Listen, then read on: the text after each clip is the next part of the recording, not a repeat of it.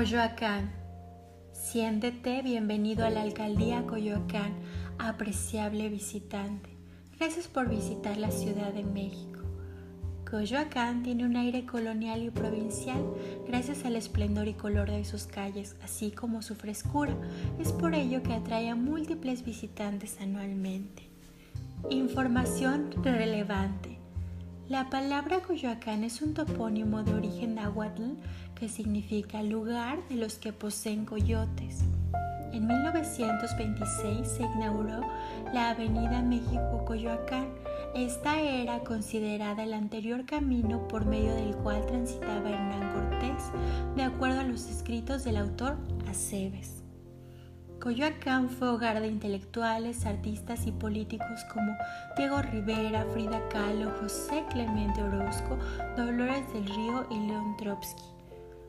Espacios turísticos que visitar, la capilla de Panzacola.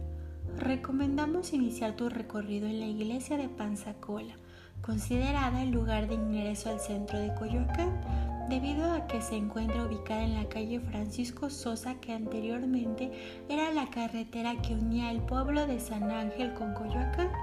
Al lado de la iglesia se encuentra el puente que atraviesa el río Magdalena, el cual ha sido la inspiración de varios pintores. La iglesia de Panzacola o de San Antonio de Padua fue realizada en el siglo XVIII. Se piensa que fue mandada a construir por el conquistador Pedro de Alvarado. Sin embargo, también se cree que una familia poderosa la construyó en honor a San Antonio. En su interior contiene la obra de la Sagrada Familia y un óleo de la Virgen de Guadalupe. A lo largo de la calle Francisco Sosa podrás encontrar residencias de personajes famosos como Miguel Ángel de Quevedo. Su casa colinda con Panzacola. El Jardín Centenario. Continúa tu visita por el Jardín Centenario, el cual recibe su nombre en honor a los primeros 100 años de independencia de México, siendo un lugar imperdible dentro de Coyoacán. En este espacio puedes disfrutar de una nieve café, comida gourmet o esquites frescos y blandos. Cerca del Jardín Centenario encontrarás la Casa de la Cultura Benemérito de las Américas, lugar donde se ofrecen eventos artísticos y culturales, así como clases de guitarra. Dentro de este edificio se encuentra la Casa del Artesano, espacio donde podrás adquirir artesanías, atrapasueños, coloridos caleidoscopios, joyería, entre otras manualidades. Parroquia de San Juan Bautista. Cerca del Jardín Centenario se encuentra la Parroquia de San Juan Bautista, siendo una de las más antiguas de la Ciudad de México, terminada en 1582, construida por los dominicos. Esta cuenta con un corredor, en el interior de la parroquia, el artista Juan Fabregat pintó escenas de la vida de Jesús.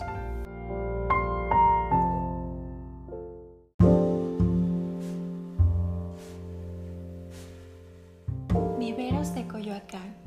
Cerca de Panzacola se encuentran los viveros de Coyoacán, los cuales iniciaron su labor en el siglo XX gracias a Miguel Ángel de Quevedo.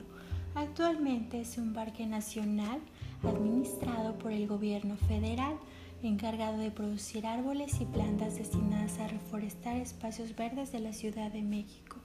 Los viveros cuentan con su propio mercado de plantas que se encuentra ubicado sobre la Avenida México.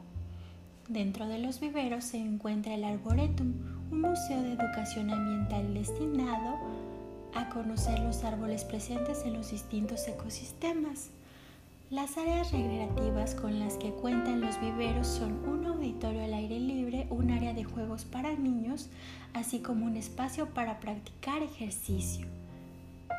Dentro del parque se pueden observar una eminente cantidad de árboles como castañas, acacias, cedros, pinos, entre otros. Museo de la Acuarela.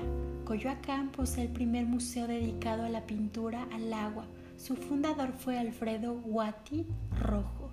Dentro del museo puedes encontrar cerca de 300 obras realizadas en acuarela que datan de la época prehispánica a la actualidad.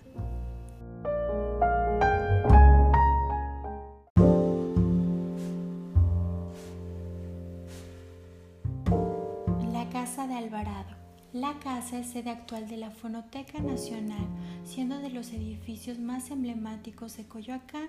Su construcción data del siglo XVIII. El Premio Nobel de la Literatura Octavio Paz vivió ahí desde diciembre del año 1997 a abril del año 1998, lugar donde falleció. La entrada principal se encuentra ennoblecida por una técnica de arquitectura árabe Casa de la Malinche. En la calle de la Higuera encontrarás la Casa Roja o de la Malinche, un inmueble originado en el siglo XVIII, cuya fachada muestra las ajaracas como decoración. Museo de las Culturas Populares. Recorre el Museo Nacional de las Culturas Populares. En este se encuentran exposiciones artísticas del pueblo mexicano realizadas a partir del año 1982 este además ofrece una colección de acuarelas mexicanas desarrolladas desde la época prehispánica hasta la actualidad. Museo de Frida Kahlo. Recomendamos visitar el Museo de Frida Kahlo, que también recibe el nombre de la Casa Azul, lugar donde se muestran las más representativas obras de la pintora, siendo alrededor de 2.000 retablos, su vestuario y los objetos que utilizaba para su vida cotidiana. La Casa Azul se transformó en un museo en el año 1958, siendo actualmente uno de los museos más visitados de toda la Ciudad de México. Frida Kahlo fue la artista latinoamericana más reconocida a nivel mundial. Dentro de su casa se encuentran las obras más trascendentales de su vida, entre las que destacan Viva la vida del año 1954 y Frida y la cesárea del año 1931. Casa de León Trotsky. El museo se fundó en el año 1990. Fue la casa de León Trotsky, líder revolucionario ruso, quien recibió asilo político por parte del presidente Lázaro Cárdenas. Arribando a la nación en el año 1937, León vivió en un inicio en la Casa Azul, perteneciente a Diego Rivera y Frida Kahlo hasta que se mudó a la casa donde actualmente es un museo. Vivió ahí hasta el 20 de agosto de 1940, momento en el cual sufrió un atentado. En el museo se muestra su habitación, su mobiliario y sus objetos personales. También podrás encontrar una colección de fotografías de su familia y su árbol genealógico.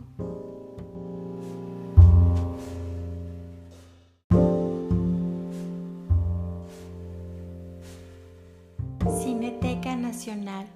La Cineteca Nacional de México abrió sus puertas el 17 de enero de 1974 con la proyección de la película El compadre Mendoza de 1933 perteneciente a Fernando de Fuentes. La Cineteca busca preservar la memoria cinematográfica nacional y organizar eventos de carácter educativo y cultural. La sede original de la Cineteca Nacional se incendió en marzo de 1982. Debido a ello, las nuevas instalaciones se inauguraron el 27 de enero de 1984. En el 2014, la Cineteca Nacional creó el Departamento de Extensión Académica, el cual ofrece preparación académica continua de carácter cinematográfico. La Cineteca Nacional cuenta con 10 salas, incluyendo el foro al aire libre Gabriel Figueroa. Gracias por visitar uno de los lugares más emblemáticos y pintorescos de la Ciudad de México. Recuerda que Coyoacán siempre te espera con los brazos abiertos.